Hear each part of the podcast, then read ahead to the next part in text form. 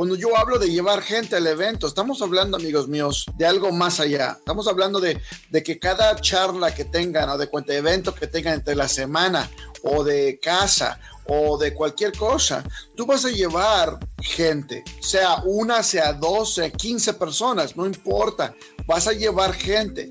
El trabajo de nosotros como distribuidores es llevar a gente hacia una presentación profesional, una presentación con un cerrador profesional.